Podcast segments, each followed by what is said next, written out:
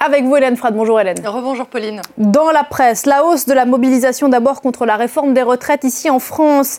Euh, un peu plus d'un million de personnes manifestaient hier à travers tout le pays selon la police. Deux millions et demi disent les syndicats. Au-delà de cette bataille de chiffres, l'humanité quotidien communiste évoque ce matin un grand raz-de-marée populaire contre cette réforme, au sujet duquel la Première ministre Elisabeth Borne, on a déclaré qu'il n'était plus négociable, je la cite, d'où cette réplique de l'humanité, un retrait non négociable. L'UMA qui annonce euh, dans la foulée euh, deux nouvelles journées de mobilisation les 7 et 11 février.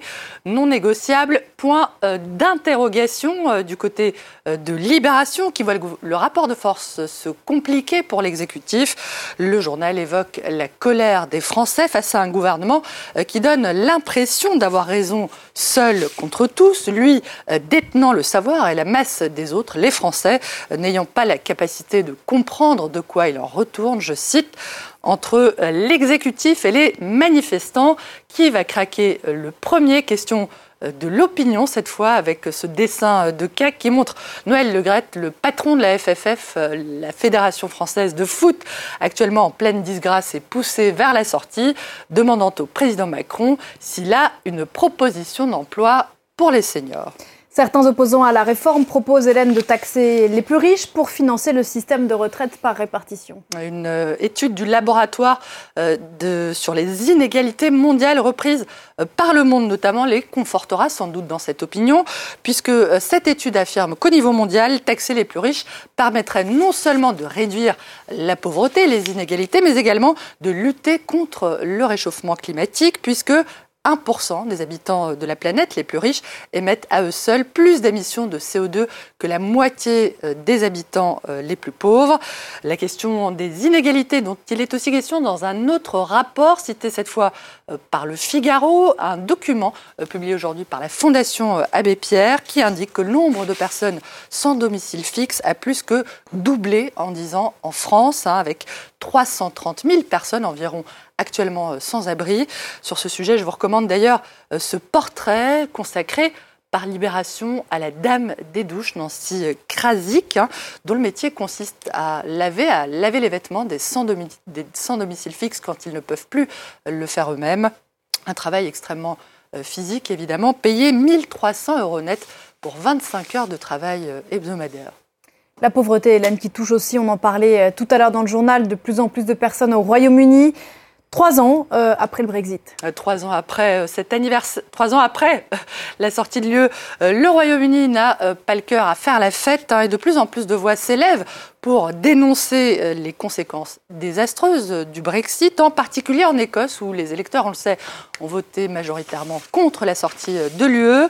Il est plus que temps de prendre conscience des dommages causés par la sortie de l'UE, fulmine de Scotsman, euh, qui relève que le Royaume-Uni a été plus durement touché par la pandémie et les conséquences de la guerre en Ukraine que le reste des pays actuellement toujours dans l'UE. Les trois ans du Brexit qui inspirent pas mal les dessinateurs outre-Manche. Dave Brown, dont on a trouvé le dessin sur Twitter, a remplacé les bougies d'anniversaire par des bâtons de dynamite hein, sur lesquels souffle le Premier ministre Rishi Sunak. Le gâteau d'anniversaire menace de lui exploser à la figure. Le Premier ministre qu'on retrouve dans le dessin de Peter Brooks pour The Times aux côtés de son prédécesseur Boris Johnson euh, à bord du bus euh, qui avait sillonné la campagne euh, le Royaume-Uni pendant la campagne contre le Brexit, pour le Brexit, je vais y arriver, qui promettait que les 350 millions de livres versés chaque semaine par le Royaume-Uni à l'UE irait euh, financer le système de santé britannique. Ne nous blâmez pas, c'est pas de notre faute, c'est à cause de la guerre en Ukraine et du Covid, jurent les deux dirigeants. Trois ans de Brexit, deux ans de coup d'État en Birmanie, Hélène, où l'armée tente de maintenir son emprise après avoir renversé euh, la dirigeante Aung San Suu Kyi, prix Nobel de la paix. D'après le Figaro qui évoque, on le voit, la fuite en avant autocratique de la junte birmane. Euh, celle-ci pourrait profiter de cette date symbolique pour annoncer la prolongation de l'état d'urgence et le report des élections qui avaient été promises pour l'été prochain. Le Figaro qui rapporte, Pauline, que la production euh, d'opium atteint des sommets hein, depuis le coup d'État, avec un niveau de production qui a presque doublé depuis pour la totalité de l'année dernière, depuis euh, le coup d'État. Deux ans après ce coup d'État, les Birmans, eux, vivent toujours plus que jamais même dans la peur, mais il résiste, d'après la Croix, qui fait état de l'extrême pauvreté dans laquelle vivent aujourd'hui près de 15 millions de Birmans sur les 53 millions d'habitants que compte euh, la Birmanie. On ne se quitte pas là-dessus, Hélène Je ne sais pas, Pauline, si vos enfants ont vu le dessin animé euh, Le Capitaine Pirate. Il est beaucoup question de cet oiseau qu'on retrouve euh, ce matin la une du Guardian. C'est un Dodo, une drôle de bestiole hein, qui a disparu au XVIIe siècle et qu'une start-up promet de ressusciter via pas mal d'opérations génétiques, la résurrection du mythique euh, Dodo, qui laisse toutefois de marbre le Financial Times, hein, qui estime que la recherche ferait mieux de se concentrer euh, sur la préservation des animaux euh, aujourd'hui en voie de disparition plutôt que sur la résurrection de ceux qui sont déjà disparus.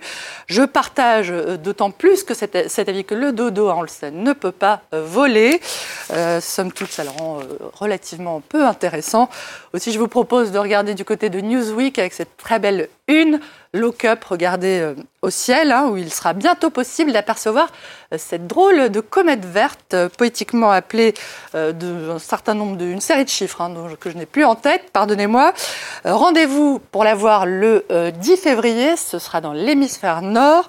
sachez que l'orbite de cette comète ne lui permettra de revenir dans notre voisinage cosmique que dans 50 000 années environ, on sera peut-être plus là pour voir ça. Non, peut-être, effectivement. Merci Hélène. C'était la revue de presse à retrouver en podcast et en replay. Nous, on se retrouve dans un instant pour la dernière demi-heure de Paris Direct.